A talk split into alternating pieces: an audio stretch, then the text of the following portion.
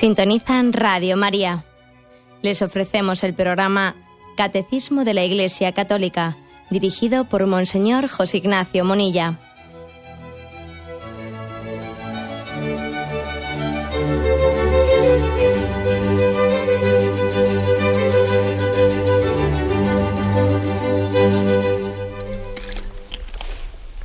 Un cordial saludo a todos los oyentes de Radio María. Un día más, con la gracia del Señor, proseguimos el comentario del Catecismo de nuestra Madre la Iglesia y nos adentramos hoy en un mandamiento más, el último, el décimo mandamiento. Estamos en la tercera parte del Catecismo, lo recuerdo, es la parte del Catecismo que hace referencia a la moral, después de haber explicado nuestra fe, el credo, después de haber explicado los sacramentos, la tercera parte versa sobre la moral, sobre el seguimiento, el estilo de vida de los que seguimos a Jesucristo, los mandamientos. Y es el último de, ellos el que hoy nos corresponde. Es verdad que el catecismo podía, podía haber también explicado eh, la moral cristiana siguiendo otras pautas, por ejemplo, a través de las virtudes, podía haber seguido un esquema eh, a través de las bienaventuranzas, ha seguido el esquema de los mandamientos, de los diez mandamientos. ¿eh? Quizás porque sea el más eh, pedagógico, el que más mm, detalla o esquematiza las cosas. Pero sin duda alguna siga uno, pues la estructura que siga para explicar la moral cristiana, pues evidentemente aborda en su conjunto, no únicamente habla de, de mandamientos, sino que integra también los conceptos como virtudes, como gracia, etc. ¿eh? Es la vida en Cristo. Me parece muy bonito, muy significativo el título que el catecismo ha, puesto a esta tercera parte del, catecismo, ¿no? La vida en Cristo. Vivir en Cristo. E, esa es, esa es la moral cristiana. Bien, digo que nos toca el décimo mandamiento. ¿eh? Me imagino que la formulación con la que la mayoría hemos aprendido eh, los diez mandamientos, la más tradicional, la formulación, digamos, memorística, eh, que más nos ha ayudado es esa que dice, amarás a Dios sobre todas las cosas, no tomarás el nombre de Dios en vano, santificarás las fiestas, honrarás a tu padre y a tu madre, no, no matarás, no cometerás actos impuros, no robarás, no dirás falsos testimonios ni mentirás, no consentirás pensamientos ni deseos impuros. Y por último, el décimo mandamiento, que es el que hoy comenzamos, no codiciarás los bienes ajenos. ¿eh? Este es el décimo mandamiento que explica el catecismo a partir del punto 2534.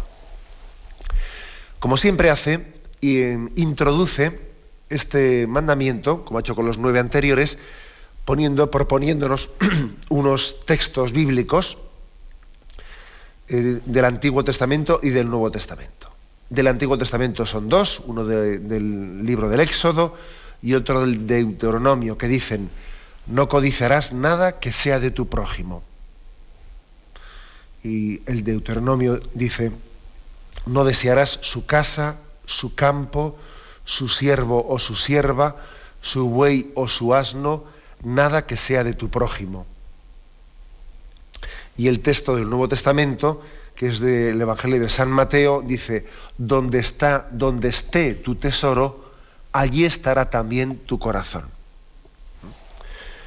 El hecho de que se propongan eh, pues unos textos del Antiguo Testamento y del Nuevo Testamento subraya el hecho de que los mandamientos que Yahvé le entregó a Moisés al realizar esa alianza, esa es una alianza que no concluye, o sea, que no caduca al llegar Jesucristo, todo lo contrario.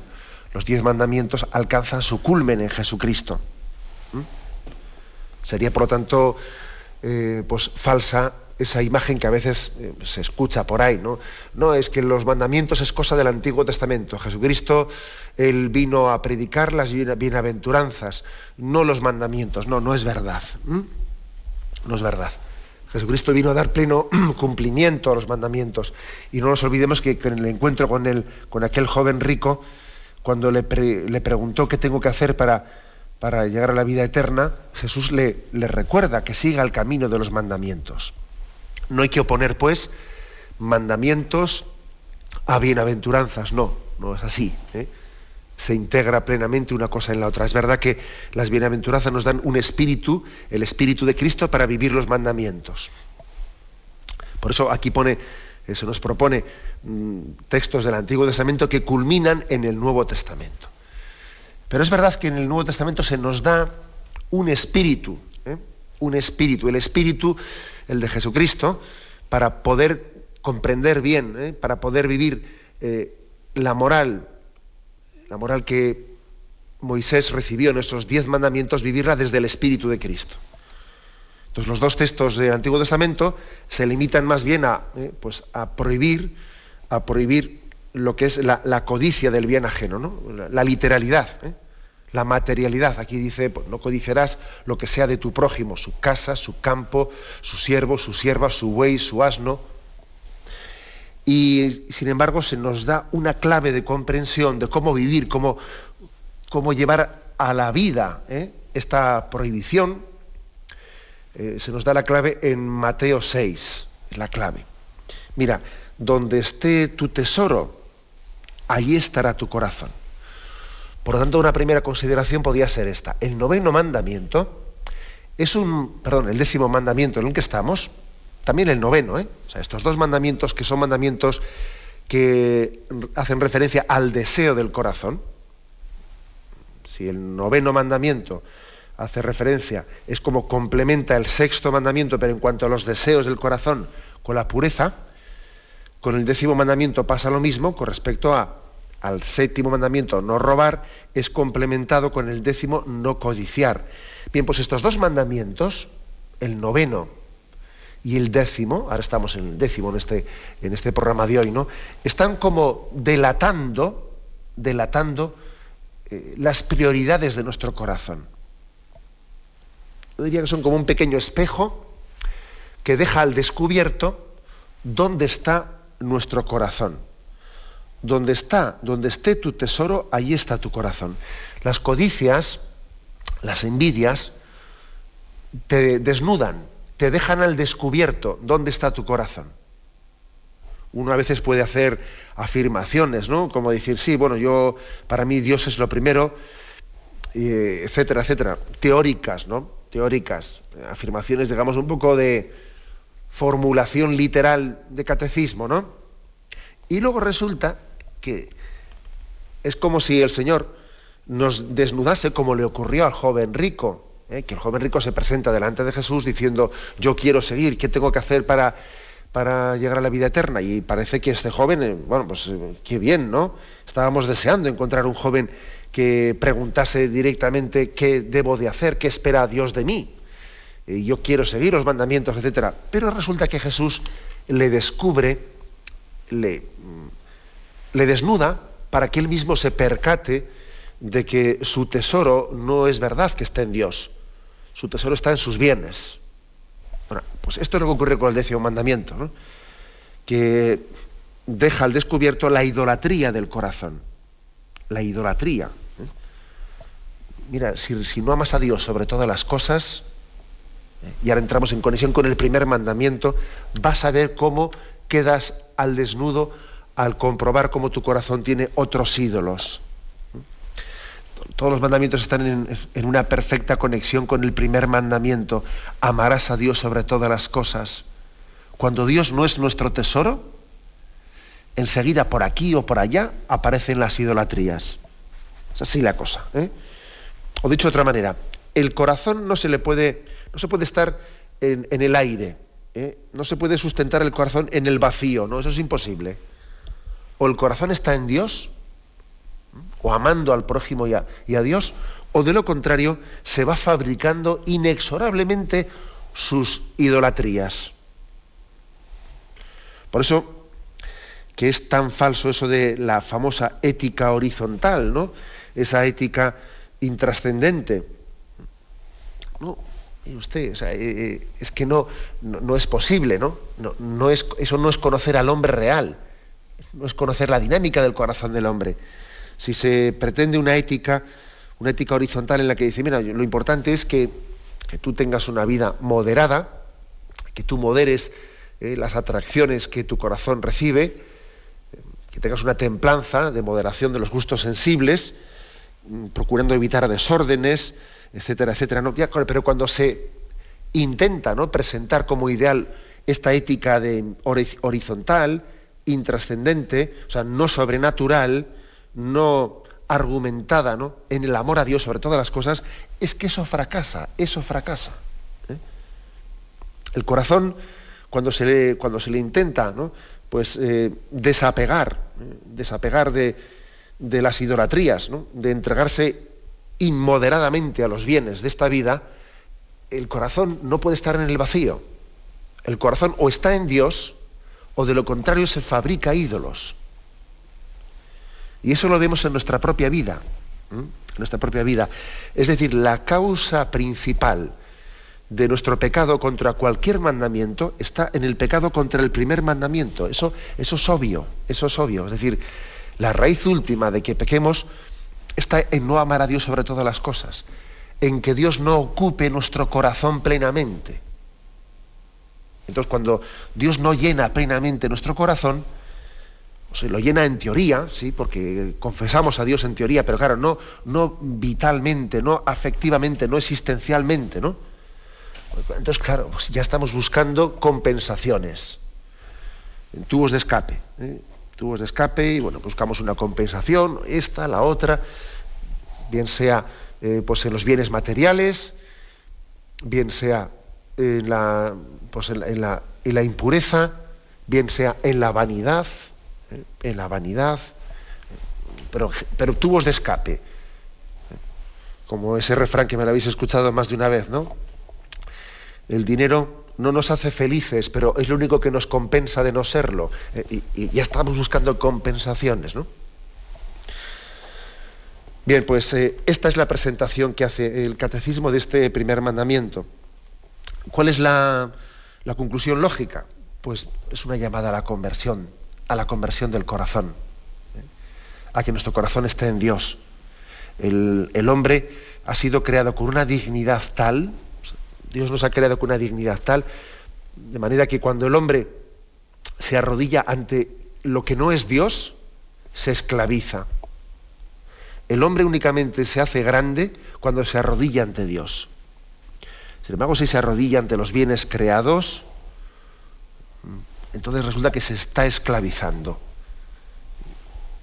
Y esta es, se cosifica. ¿eh? Si el hombre se apega a los bienes materiales, estamos hablando del mandamiento que dice no codiciarás los bienes ajenos, cuando el hombre desea, ¿no? desea de esta manera desordenada los bienes materiales, se cosifica, pierde su dignidad espiritual.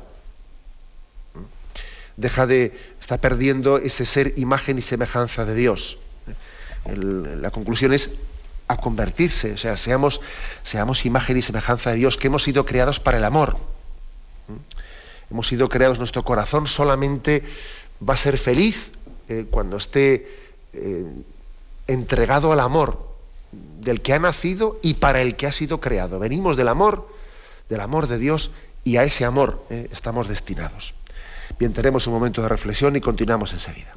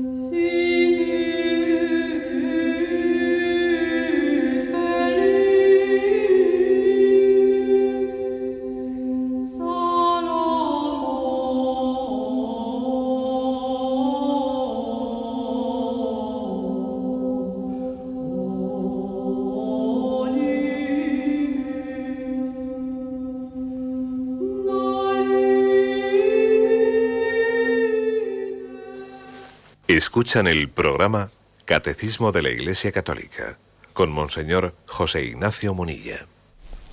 Estamos en el punto 2534, inicio de la explicación del décimo mandamiento. No codiciarás los bienes ajenos. Y dice así este punto. El décimo mandamiento desdobla y completa el noveno, que versa sobre la concupiscencia de la carne.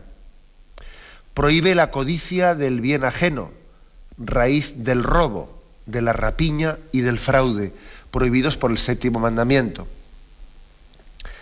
la concupiscencia de los ojos lleva a la violencia y la injusticia prohibidas por el quinto precepto. La codicia tiene su origen, como la fornicación, en la idolatría condenada en las tres primeras prescripciones de la ley. El décimo mandamiento se refiere a la intención del corazón. Resume con el noveno todos los preceptos de la ley. algunos comentarios ya los hemos hecho en la intervención anterior, pero completamos ¿eh? lo que anteriormente habíamos dejado sin, sin decir. Aquí dice que el décimo mandamiento desdobla y completa el noveno mandamiento. ¿eh? Porque el noveno mandamiento se refiere especialmente a la concupiscencia de la carne, lo que hace referencia a la sexualidad, hace referencia a los deseos impuros, mientras que aquí se hace referencia también a los deseos, pero a los deseos de bienes materiales. ¿no? Aquí de la codicia del bien ajeno, eh, que es la raíz del robo.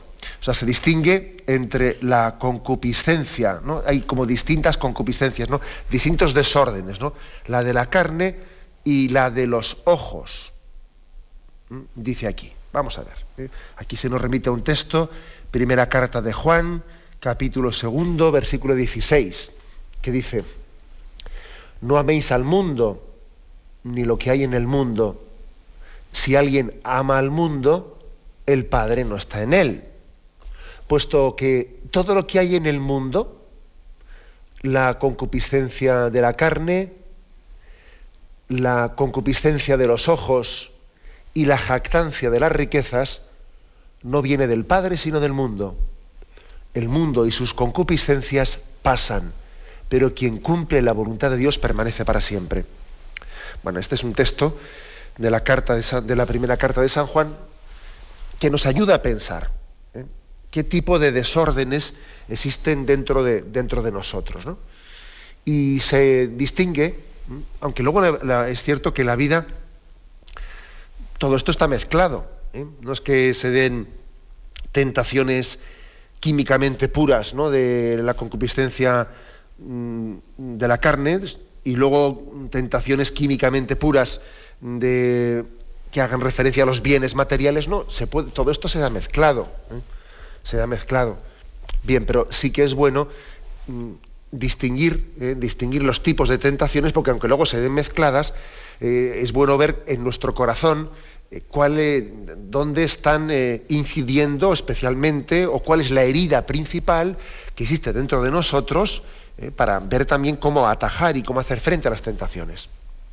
Bueno, pues aquí se distingue concupiscencia de la carne, concupiscencia de los ojos y la jactancia de las riquezas.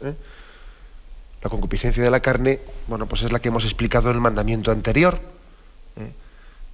Cómo existe eh, una, herida del pecado original, eh, al que siempre, a la que siempre se unen nuestros pecados personales que han podido crear hábitos desordenados, etcétera, que eh, supone una distorsión, distorsión entre sexualidad, afectividad y amor, y esa tendencia que existe de que la sexualidad sea entendida pues, como una búsqueda venérea de placer esa tendencia ¿no? de vivencia animalizada de la sexualidad, divorciada ¿eh? de, su vocación al amor, a la entrega, a la apertura de la vida. Eh, bueno, pues esa es la concupiscencia de la carne que existe en nosotros.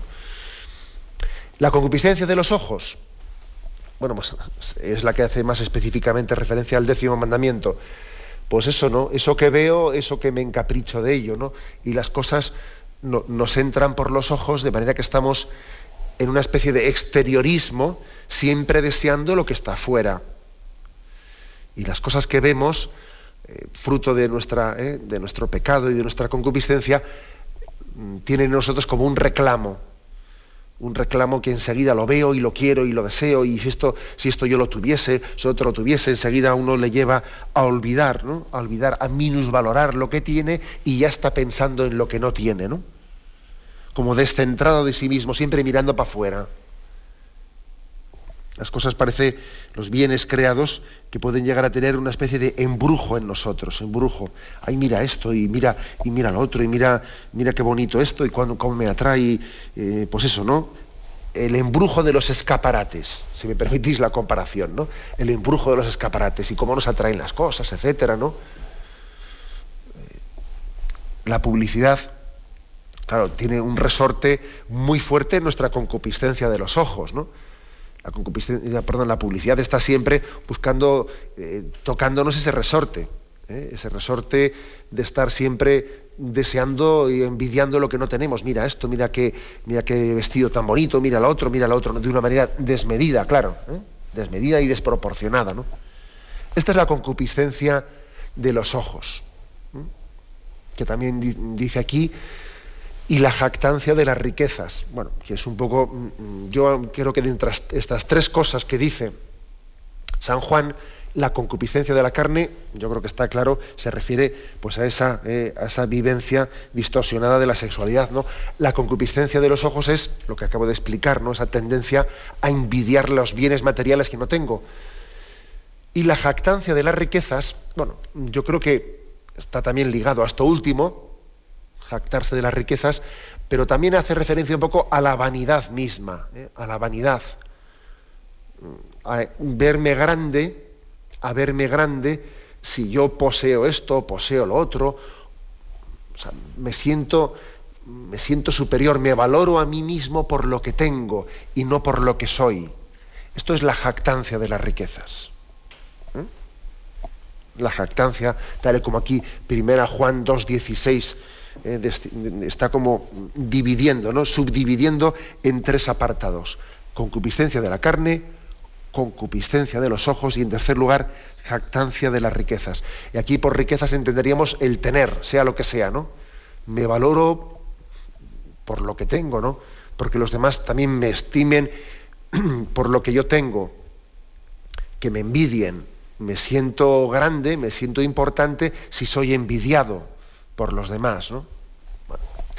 esta es la pobreza del hombre, eh, en la medida en que está sujeto y esclavo pues, al, pecado. Por eso Cristo ¿no? nos, está ofreciendo esta liberación. Bueno, en resumen, el décimo mandamiento aquí es descrito como concupiscencia de los ojos, ese poder de atracción eh, que tienen mm, los bienes materiales hacia nosotros, ¿no? de, embrujarnos. ¿eh? Se insiste aquí que es la raíz de la violencia, que es la raíz de la violencia. ¿eh? Miqueas, se nos propone un texto, Miqueas 2, 2. Hay de aquellos que meditan iniquidad, que traman maldad en sus lechos y al despuntar la mañana lo ejecutan, porque está en poder de sus manos. Codician campos y los roban, casas y las usurpan hacen violencia al hombre y a su casa, al individuo y a su heredad. Por eso así dice Yahvé. He aquí que yo medito contra esta ralea una hora de infortunio de la que no podéis sustraeros. O sea, es decir, ese texto de Mequías dice, primero han codiciado y luego roban. Y hacen violencia al hombre y a su casa. O sea que nadie ha pecado contra el quinto mandamiento ¿eh? si primeramente no ha tenido esa especie de codicias interiores, ¿no? Ha codiciado ¿eh? y luego ha llevado a cabo un acto violento porque su corazón había sido robado, usurpado por los bienes materiales, ¿eh? por los bienes materiales, porque Dios no era su heredad, ¿eh? no era su heredad. Bueno, pues esta esta referencia mm, nos está diciendo, fijaros que, muchísimas de las violencias que existen en, nuestro entorno han, eh, han, comenzado en la codicia. cuántos problemas familiares y malas relaciones familiares también han comenzado en la codicia y en las discusiones por temas de dinero, etcétera, ¿no? Qué importante es, por lo tanto, esa, purificación de nuestro corazón.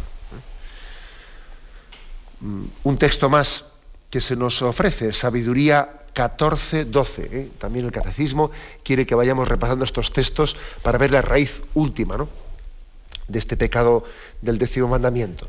Dice, por eso también habrá una visita para los ídolos de las naciones, porque son una abominación entre las criaturas de Dios, un escándalo para las almas de los hombres, un lazo para los pies de los insensatos. La invención de los ídolos fue el principio de la fornicación, su descubrimiento la corrupción de la vida. ¿Mm? Es decir, comenzaron los ídolos y de ahí vino, dice, vino la corrupción de la vida. Por entregarnos a falsos ídolos, por entregarnos a falsos dioses, ¿no? Y evidentemente el dinero, la vanidad, nuestra imagen, son esos falsos ídolos, detrás de los cuales viene inmediatamente el robo, viene la violencia. Eh, como veis, está el catecismo queriendo, queriendo que mm, eh, ahondemos en las raíces del pecado, ¿no? Y se nos remite a un texto paralelo que es el 2112. 2112 que dice la idolatría. El primer mandamiento condena el politeísmo, exige al hombre no creer en otros dioses que el Dios verdadero y no venerar otras divinidades que el único Dios. La escritura recuerda constantemente este rechazo de ídolos, oro y plata, obra de manos de los hombres, que tienen boca y no hablan, ojos y no ven. ¿Mm? Estos ídolos vanos hacen vano al que les da culto. O sea, es decir, nosotros estamos, hemos sido creados para adorar al Dios vivo, al Dios que es espíritu y verdad. Frente a esa tendencia siempre a, ¿eh? a figurarnos pues, en las divinidades que son de oro, que son, etcétera, etcétera. Siempre en la Sagrada Escritura vemos una, una tendencia de los profetas a intentar purificarnos de esa tendencia idolátrica que tenemos. Hay que tener un corazón puesto en Dios que es espíritu y verdad. Y otro texto que se nos propone es el 2069, que dice, el decálogo, o sea, los diez mandamientos, forman un todo indisociable. Cada una de las diez palabras remite a cada una de las demás y al conjunto se condicionan recíprocamente. No se puede honrar a otros sin bendecir a Dios nuestro Creador. El decálogo unifica la vida teologal y la vida social del hombre. Creo que viene bien esta referencia como conclusión del punto que estamos aquí comentando. Eh, estamos hablando del décimo mandamiento, pero el catecismo nos recuerda, no te olvides que la única manera de vivir bien el décimo mandamiento es vivir bien los nueve primeros. Porque estamos hablando de seguir a Jesucristo, no de una faceta concreta de nuestra vida moral. Nosotros a veces solemos como fraccionar la vida diciendo, yo a mí me va muy bien la vida, yo no tengo problemas especiales con los mandamientos, ¿no? Exceptuando el décimo mandamiento, que soy un poco envidioso, o exceptuando el cuarto mandamiento, que con mis padres tengo problemas de relación, o exceptuando un tercer mandamiento, que tengo pereza para ir a misa los domingos, o exceptuando, y nos equivocamos en ello. No es verdad, ¿no? O sea, nos equivocamos cuando pensamos que podemos vivir eh, la integridad de la vida moral, exceptuando en algún punto concreto con el que tenemos algún problemilla. No, no es cierto. Todo está, todo está conjuntado, ¿no? Como dice aquí este, este punto, el decálogo forma un todo indisociable. Cada una de las diez palabras de los diez mandamientos remite a los demás. Eh, por eso, vivir bien el décimo mandamiento es vivir bien los demás. Si, si amamos más al prójimo, si nos olvidamos más de nosotros mismos, si somos más generosos honrando a nuestros padres, etcétera, será más fácil que vivamos el, décimo mandamiento. ¿Mm? Décimo mandamiento. Creo que ya os puse en una ocasión un ejemplo para un poco subrayar esto, ¿no? El ejemplo que pone Santa Teresa de Jesús cuando habla de la oración. ¿eh? Y lo pone como consejo a, a las almas que tienen dificultad en hacer oración, se distraen, su oración es poco profunda, etcétera, ¿no? Entonces dice ella, haz una limosna, ¿eh? una limosna generosa de esas que te cuesta desprenderte de ese dinero y dáselo a los pobres. Vas a ver cómo ese día rezas mejor. Y dice, no, pero ¿qué tiene que ver? La oración, ¿no? El método de oración, de eh, concentrarse bien con el hacer limosna. Por supuesto que tiene que ver, es que la vida moral no son eh, departamentos estancos, desconexos uno de otro. Es que si tú te olvidas de ti mismo y haces una limosna generosa, vas a ver cómo rezas mejor. Por supuesto que rezas mejor.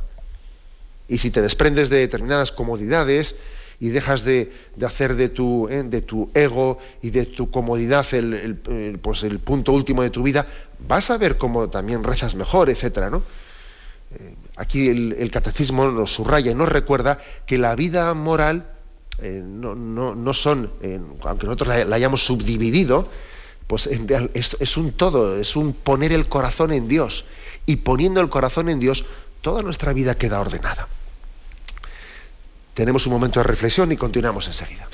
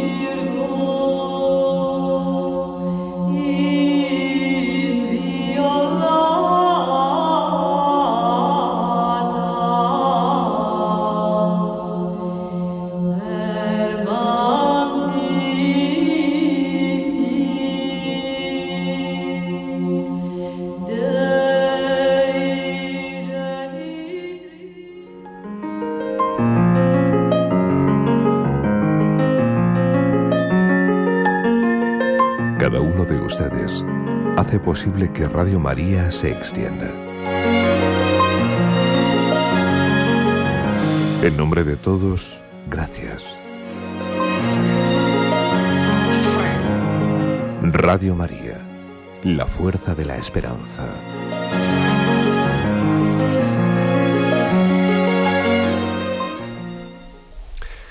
Continuamos en esta edición del Catecismo explicando el décimo mandamiento Pasamos al punto 2535. Tiene como título El desorden de la concupiscencia. El apetito sensible nos impulsa a desear las cosas agradables que no poseemos.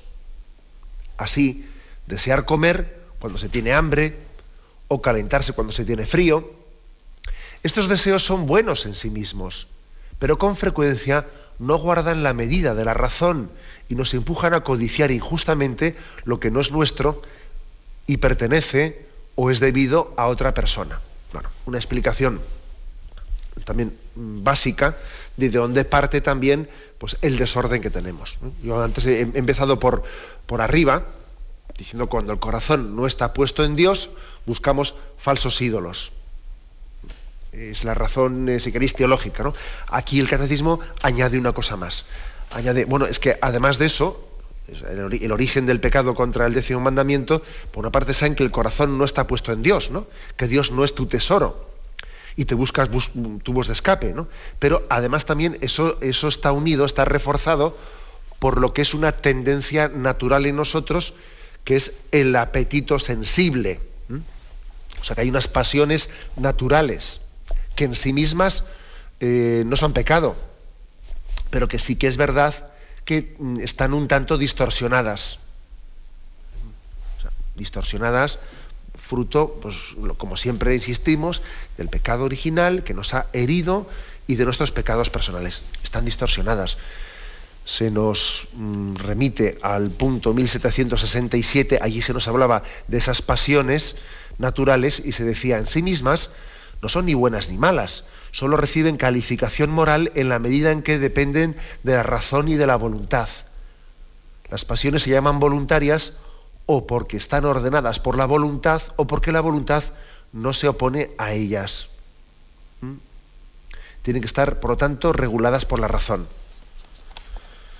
Sin embargo, cuando el hombre mm, no gobierna sus pasiones naturales, cuando no las gobierna, cuando se, perdón, se deja arrastrar por ellas, pues está, está pecando. Está pecando porque mm, no está utilizando, no está viviendo racionalmente y no está haciendo de esa voluntad que es imagen y semejanza de Dios, pues no, está siendo dueño de su vida. Aquí tienes que hacer, tienes que hacer una opción, ¿no? O gobiernas tu vida, o gobiernas tus pasiones, o eres arrastrado por ellas. O eres tú el que eh, te conduces, el que conduces, o eres tú el arrastrado, ¿no? Entonces, en ese sentido hay que decir que, bueno, pues es, totalmente. Si no tuviésemos pasiones también, por otra parte, pues el hombre muchísimas cosas pues no, las realizaría. O sea, es bueno que el hombre eh, tenga una pasión, eh, una pasión por la vida, una pasión que también son instintos que al hombre le dan fuerza de actuación, le dan vigor. Le dan vigor. Me acuerdo que cuando en su día explicamos este tema aquí en el catecismo, pusimos el ejemplo de los caballos que tiran ¿no? de, un carromato. Los caballos tiran, pero luego tienen que ser conducidos por unas riendas, unas riendas que, están como adaptando la fuerza de esos caballos a, mi voluntad de allí donde yo quiero ir. ¿eh? Tan malo sería el no tener caballos para tirar, el que no existan pasiones naturales. La vida, uno no conduce eh, solamente por las riendas, como no haya caballos uno no se mueve. Pero también es malo lo contrario, que existan caballos, pero que no existan riendas para conducirlos, ¿no? Entonces eso, va desbocado y va al precipicio. ¿eh? Eh, esta es, por lo tanto, la explicación natural. El catecismo aquí conjuga la explicación sobrenatural, diciendo que el problema de nuestro pecado contra el décimo mandamiento está en que no tenemos puesto nuestro corazón en Dios, pero también da esa explicación natural, ¿no? Y eso se une con el hecho de que mm, tenemos una, un desorden interior, una concupiscencia que tiene que ser ordenada, tiene que ser conducida. Y concluimos con el punto siguiente, el 2536, ¿eh? que completa este. Dice, el décimo mandamiento prohíbe la avaricia y el deseo de una apropiación inmoderada de los bienes terrenos. Prohíbe el deseo desordenado, nacido de la pasión inmoderada de las riquezas y de su poder. Prohíbe también el deseo de cometer una injusticia mediante la cual se dañaría al prójimo en sus bienes temporales. Bueno, me llama la atención el hecho de que hable de que la pasión inmoderada de las riquezas es un poder. Eh, dice, se nos prohíbe el que los bienes materiales tengan poder sobre nosotros. No tienen que tener poder sobre nosotros. ¿Eh? El hombre tiene que preservar su libertad.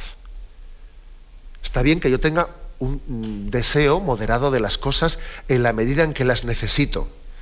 Pero cuando resulta que las cosas me atraen no porque yo las necesite, sino porque tienen una especie de embrujo sobre mí que más que Mm, más que responder a una necesidad, me están creando necesidades, es que tienen un poder sobre mí.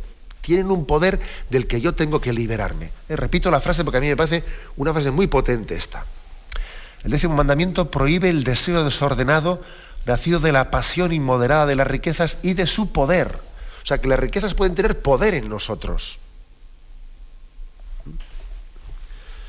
Lo estamos viendo continuamente, ¿no? Incluso yo diría que esta sociedad de consumo, en gran parte, se abre paso creando en nosotros necesidades donde no las hay. Donde no las hay, ¿no? La dinámica de, eh, consumo que tiene que tener pues un aumento, un aumento exponencial, ¿no? Pues hay que crear necesidades mira, y, si no las tenemos, las creamos, porque tenemos que aumentar los beneficios y para aumentar los beneficios hay que consumir más. Pero consumir más, si tenemos de todo ya, pues no importa, pues ya crearemos necesidades para que consumamos más. Y eso es un poder muy grande hacia el hombre. Y si uno no, rompe esa dinámica, es un esclavo, es una piltrafa. Bien, pero a esto añade, eh, añade una explicación más, ¿no? Eh, prohíbe también el deseo de cometer una injusticia mediante la cual se dañaría al prójimo sus bienes temporales. Y ahora se nos da este texto, un texto del Catecismo romano. Cuando la ley nos dice no codiciarás, nos dice en otros términos que apartemos nuestros deseos de todo lo que no nos pertenece. Porque la sed del bien del prójimo es inmensa, infinita y jamás saciada. Como está escrito, el ojo del avaro no se satisface con su suerte. ¿Mm? ¿Qué quiere decir esto? Pues quiere decir que muy fácilmente detrás de esa especie de poder que tienen las cosas en nosotros, eso te acaba haciendo chocar con los demás. ¿Eh?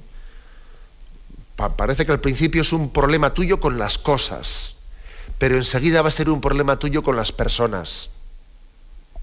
¿Sabes? Porque como esas cosas que, que están teniendo un poder sobre ti lo tienen otras personas, vas a ver cómo en poco tiempo pasas de chocarte con las cosas a chocarte con las personas. Y ya entonces tu competidor va a ser el otro, el que tiene lo que tú no tienes. Ya le hemos fastidiado. Al principio parecía algo, pues, mm, más ingenuo, ¿no? Pero resulta que al final te ha llevado a incapacitarte para amar al prójimo. Y el prójimo es tu competidor. Fíjate tú. ¿eh?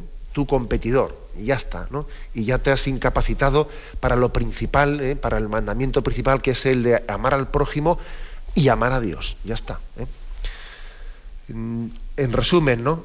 Es, curioso, ¿eh? es curioso que, insisto aquí, como se, se, demuestra que todo está interconexionado. Las cosas unas se implican, se implican unas, unas, a, las otras, ¿no? y, y, el Señor nos, nos pide que preservemos la libertad del corazón. Es imposible amar al prójimo si no se tiene un desprendimiento muy grande de los bienes materiales. Que no se puede, que es que no se puede. Amo al prójimo en la medida en que le valoro por lo que es y que las relaciones interpersonales son para mí las prioritarias, ¿no? Y, lo otro es muy secundario. Como resulta que los bienes materiales pasen a ser ¿eh? Eh, lo prioritario en mi corazón, el prójimo queda cosificado. Para mí el prójimo es alguien que tiene cosas. Eh, la cosa es así de dura. Sin embargo, cuando tenemos un desprendimiento de los bienes materiales, a mí me importa muy poco, que el prójimo pues tenga muchas cosas, más que yo, menos que yo, y que más dará. Yo en el prójimo veo una persona, no alguien que tiene cosas, que tiene cosas, ¿no? uno, uno podrá decir, pues eso es obvio, ¿no? Sí, sí, es obvio, pero a ver quién de, los, de nosotros, empezando por el que habla, es capaz de, cuando establece una relación personal ¿no? con alguien, de tener la libertad plena de que no te condicione para nada el hecho de que esa persona tenga una gran fortuna o el hecho de que esa persona sea pobre. O sea, le tratamos igual, le prestamos la misma atención en, nuestra, en nuestra agenda reservamos eh, igualmente, ¿no? indistintamente, sitio y espacio eh, cuando vamos a hablar con una, con pues, una persona de las más ricas eh, de nuestro pueblo, etcétera, o de los más menesterosos. O sea, le, damos la misma importancia a esa persona o nos condiciona totalmente los bienes que tiene. La afirmación parece obvia, pero luego resulta que la llevamos a nuestra vida diaria y claro que nos condiciona eso. La única manera de, de, amar al prójimo es no codiciar los bienes ajenos. Como los codicies, tu, tu relación con el prójimo ya está distorsionada. ¿eh? Ya está distorsionada. Y por lo tanto, fijaros cómo este décimo mandamiento nos está eh, nos está pidiendo, o sea, nos está poniendo en camino de hacer lo más importante que tiene que hacer el hombre, que es amar. Es amar. Y si se codicia, no se ama. No se ama. Se es arrastrado, se es poseído. Los bienes tienen poder sobre ti. Lo vamos a dejar aquí. Si Dios quiere, a partir de mañana continuaremos la explicación de qué es la envidia y cuáles son los resortes que tienen dentro de, dentro de nosotros. Ahora damos paso a la intervención de los oyentes. Podéis llamar para formular vuestras preguntas al teléfono 917 107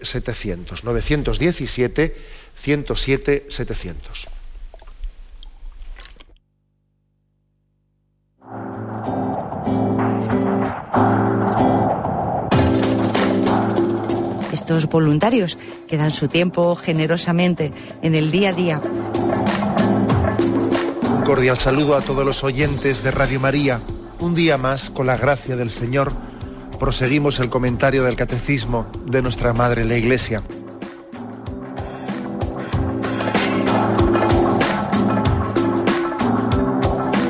Porque le has quitado la única manera de protesta que tiene. O sea que cuando hay un dolor fuerte no hay que tomar analgésicos, hay que ir no, no, hay que al tomar, médico. no, sí, hay que bien, pero, pero no analgésicos fuertes para que se cometa el error de bloquear la defensa y no poder llegar al diagnóstico. Bien, bien. ¿Le gustaría tener sus programas favoritos de Radio María para escuchar en cualquier momento? Llame y pídanos el programa que más le interesa en cualquiera de sus emisiones. Recogeremos su petición y sus datos completos para hacer el envío. Solo necesita un lector de CD o DVD que admita el formato de compresión MP3. Llame al 917-107-700 y atenderemos su petición encantados. Tome nota. 917-107-700. Radio María, más cerca de usted.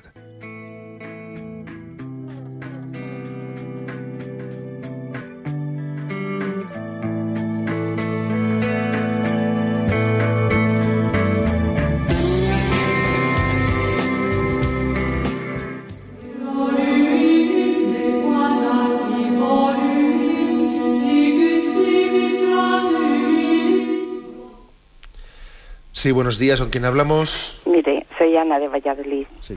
Mm, mm, Las preguntas que le voy a hacer hoy, perdone, pero no he podido hacer las días anteriores De acuerdo. porque no corresponden a este mandamiento. Mm, Le voy a preguntar si mm, una pareja de novios se declara una, una enfermedad degenerativa grave y pues una esclerosis, una cardiopatía intensa mm, y deciden a pesar de ello casarse. Mm, Dice en, la, en un folleto que he leído de la Comisión Episcopal, pues dice que el uso de los métodos naturales de regulación de la natalidad mm, pueden graduar, pero no excluir nunca. Entonces ellos, a pesar de, de la gravedad, mm, deciden casarse. ¿Pueden usar los métodos naturales?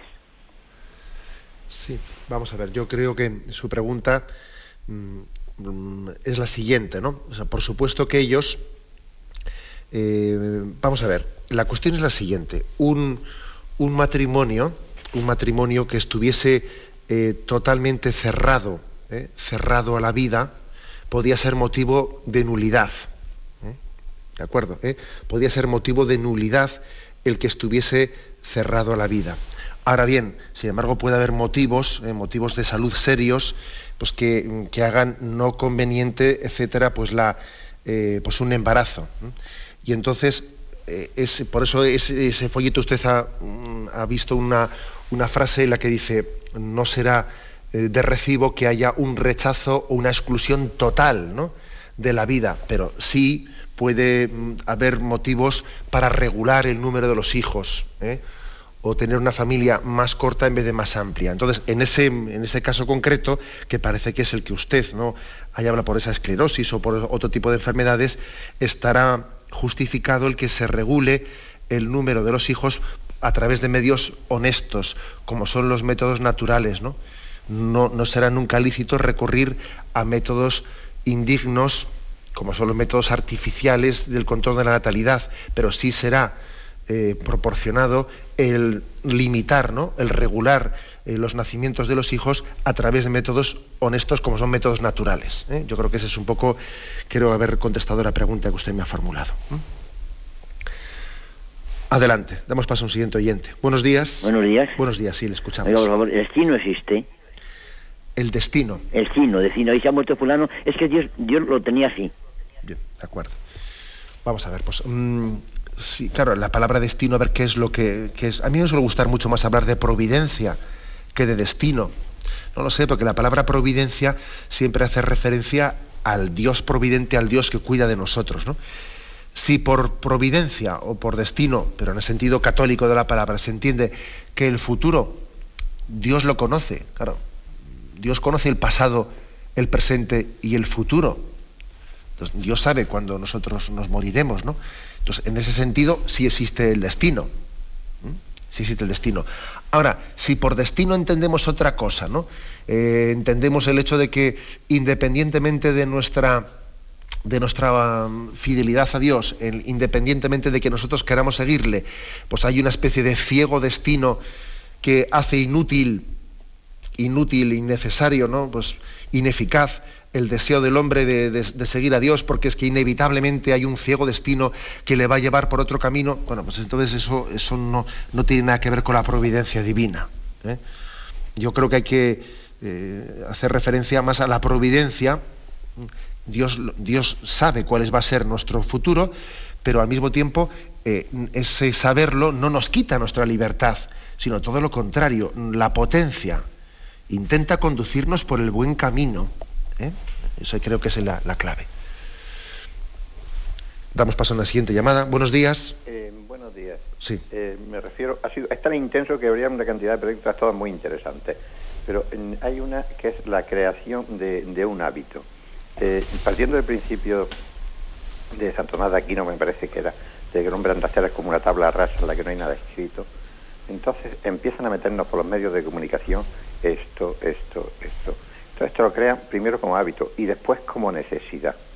Ese es el problema que, tenemos en la sociedad actual.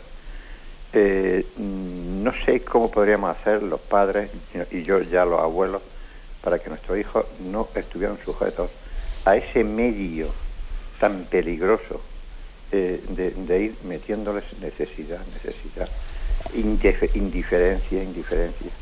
¿Qué podemos hacer los padres? ¿Qué podemos hacer los abuelos? Pues la verdad es que la pregunta que hace el oyente es muy práctica, ¿eh? muy práctica. Yo estoy totalmente convencido de que una pedagogía eh, realista hoy en día tiene que educar en la austeridad. Y es imposible educar en la austeridad si no sabemos mortificarnos en nuestros deseos. Si uno no sabe eh, de manera concreta y práctica renunciar a caprichos. Yo eso creo que es una cosa que recuerdo una religiosa, una religiosa, bueno, pues de las auxiliadoras de las amas de purgatorio, que fue mi catequista de, ¿eh? de pequeñito, allí cuando hice la primera comunión, etcétera. Y una cosa que nos inculcaba con claridad, ¿eh? con claridad era eh, la, la importancia de saber renunciar a ciertos caprichos. ¿no?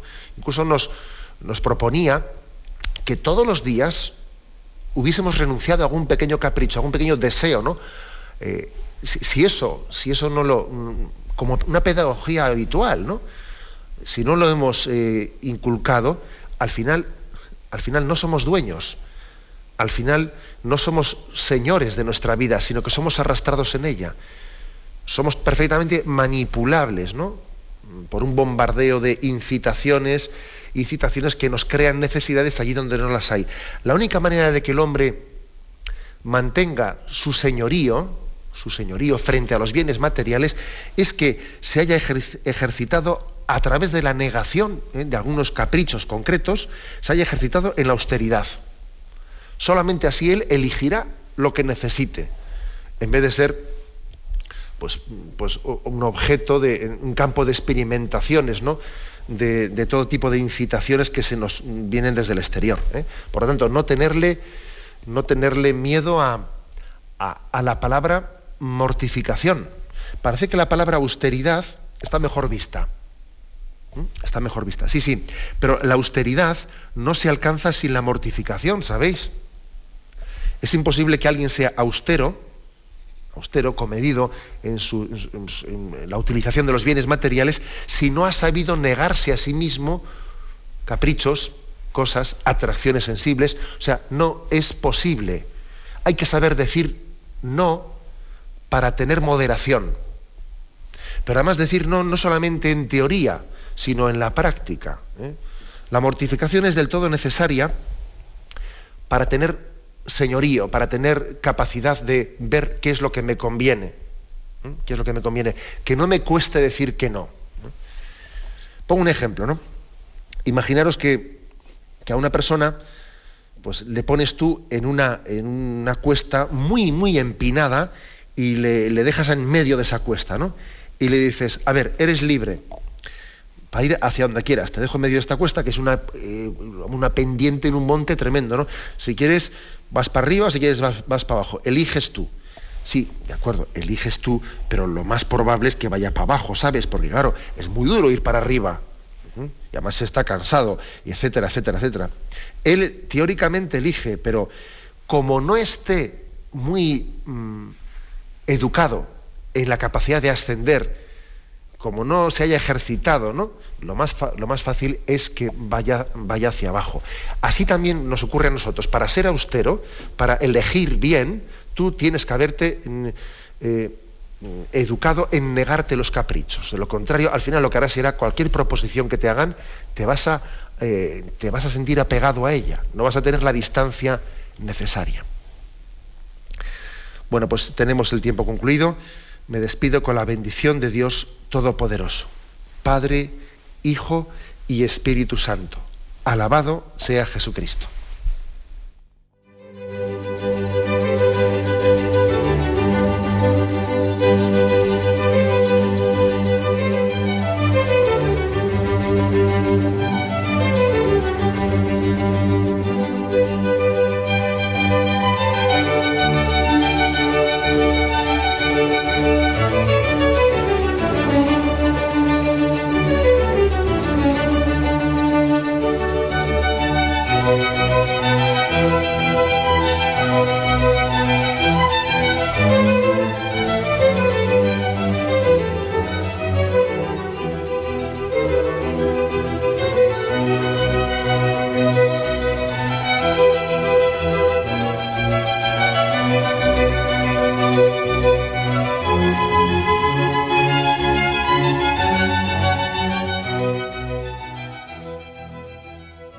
Les hemos ofrecido el programa Catecismo de la Iglesia Católica, dirigido por Monseñor José Ignacio Monilla.